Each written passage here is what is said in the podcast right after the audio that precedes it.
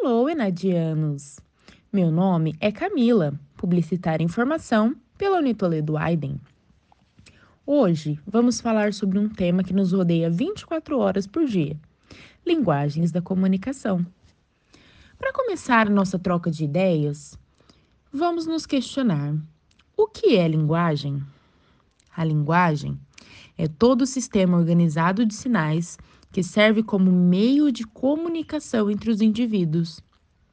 Geralmente, quando falamos superficialmente sobre a linguagem, muito se lembra de verbal e não verbal. Mas além dessas, há outras várias formas de linguagem, como a pintura, a mímica, a dança, música, escritas e outras mais. Com efeito por meio dessas atividades, o homem também representa o mundo expõe seu pensamento, comunica-se, influencia os outros.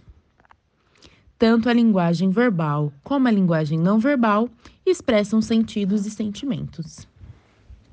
Com a internet, notícias e conteúdos de diversos tipos, que são publicados em segundos, atingindo um grande público na mesma velocidade, tudo se tornou imediatista. E esse imediatismo interferiu diretamente na maneira como as pessoas se comunicam.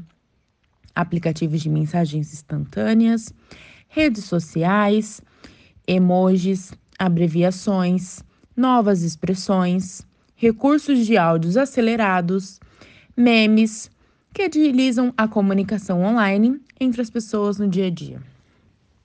A linguagem foi se transformando durante os anos e se adaptando ao novo normal vivido pelas gerações.